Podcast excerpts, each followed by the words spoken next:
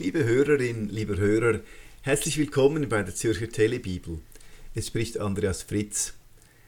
Aus Anlass der Fastenzeit hören wir zur Zeit von Johannes dem Täufer, jenem seltsamen Wüsteneremiten, der irgendwo ums Jahr 30 in der Einöde am Jordan auftrat und Menschen zur radikalen Umkehr aufforderte.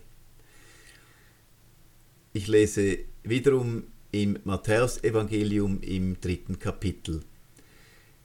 In jenen Tagen aber tritt Johannes der Täufer auf und verkündigt in der judäischen Wüste, kehrt um, denn nahe gekommen ist das Himmelreich.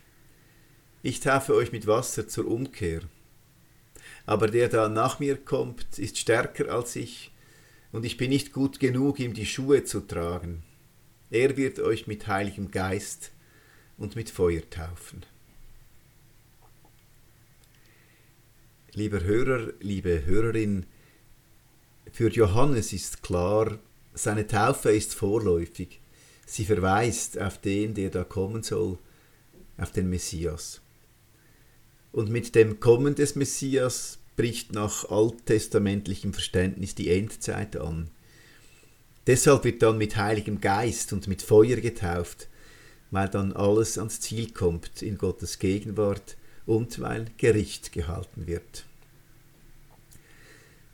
2000 Jahre später wissen wir, dass die Erwartung von Johannes dem Täufer sich nur so halb erfüllt hat. Das jüngste Gericht ist ausgeblieben. Stattdessen ist uns Gott in Jesus unendlich nahe gekommen hat uns sozusagen das Du angeboten, hat am Kreuz alle Abgründe des Lebens mit ausgehalten. So sind wir mit dem Heiligen Geist getauft.